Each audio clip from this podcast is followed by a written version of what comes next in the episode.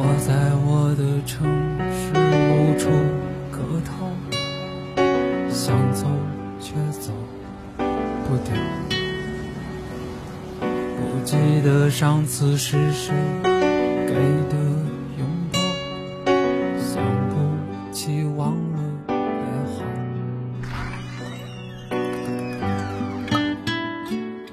不在深夜。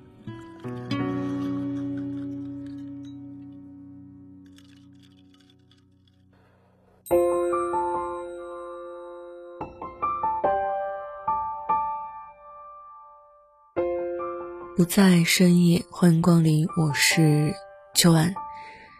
让人觉得无奈的是，直到二十五岁，我依旧没能拥有从容坦然的接受被爱的能力。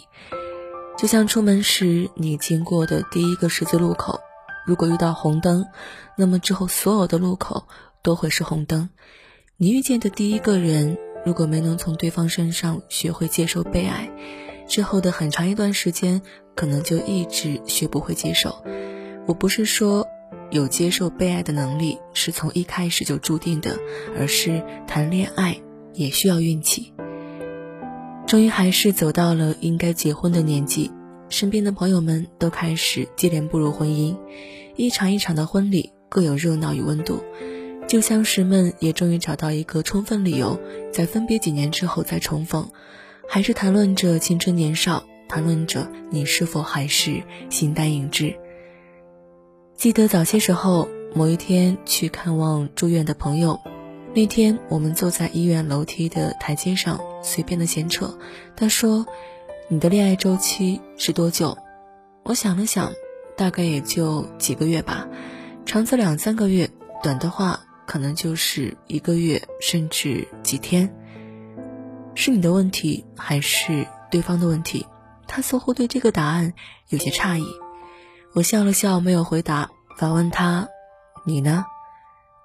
一年，基本都能维持一年。那你提分手还是他？”我继续问：“当然是他。”他的答案脱口而出。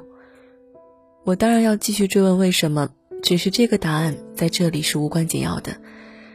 我认识一个不太爱说话的姑娘。比起跟朋友出门，她更喜欢一个人独处，孤独的状态是她常有的状态，也是相对来说比较舒适的状态。朋友约她出门吃饭，一定要提前三天告知询问，因为她要想清楚吃饭那天两个人要聊什么，因为她有些社交恐惧，害怕尴尬。她不喜欢接受别人的帮助，因为那样会有一种负重感，要时刻想着我得还回去。朋友关系里是这样的。但在情侣的关系中，他属于特别粘人的那一类，是勇敢的那一类，也是让人省心的那一类，只会一味的付出，不懂索取，所以谈过那么多次恋爱，遇到的都是烂桃花，频繁接受冷暴力，最后无疾而终。他说自己不适合谈恋爱。事实上，我也是属于不适合谈恋爱的那一类，因为不会索取。不懂相处，也无法心安理得的接受别人的付出与爱。我这个人为人理智清冷，很多事情都有自己的原则与分寸，忠于自己。跟相识十几年的老友也不会时刻联系，只是有事情了才会直奔主题讲正事。因为真正的友谊不需要刻意的寒暄，所以一直觉得在爱情中也是一样的。在我已经结束的恋爱关系里，有过这样的一件事。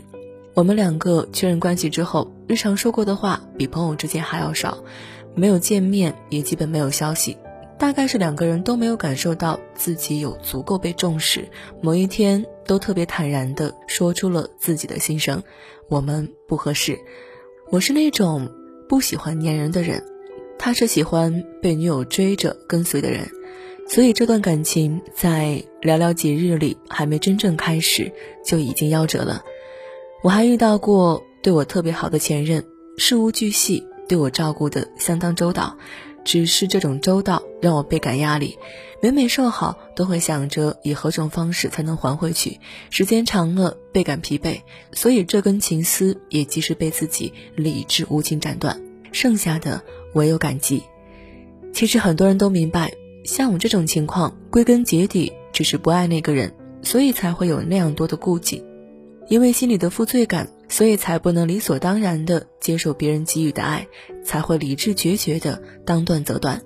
我相信，如果你也是一个正直的、有责任感的人的话，也会这么做的。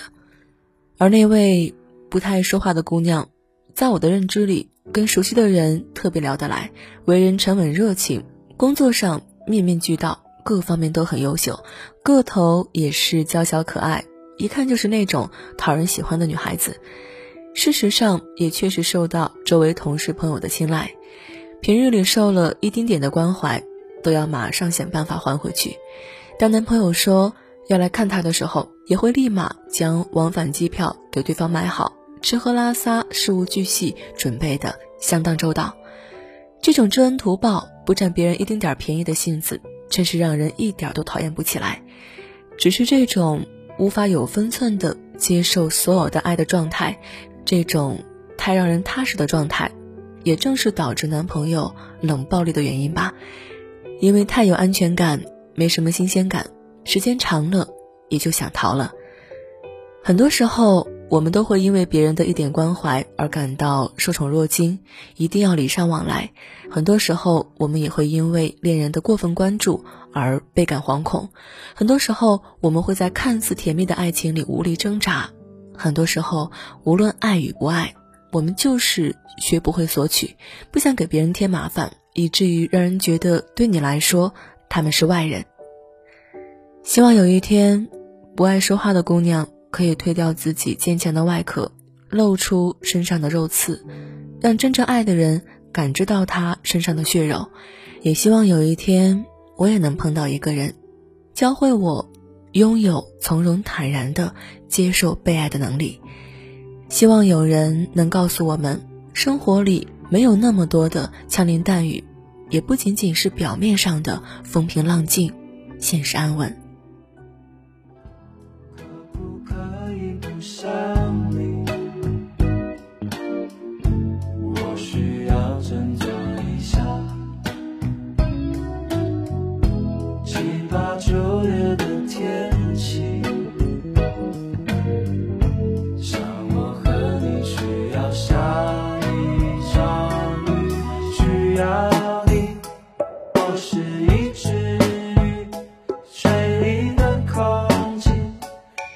你小心眼和坏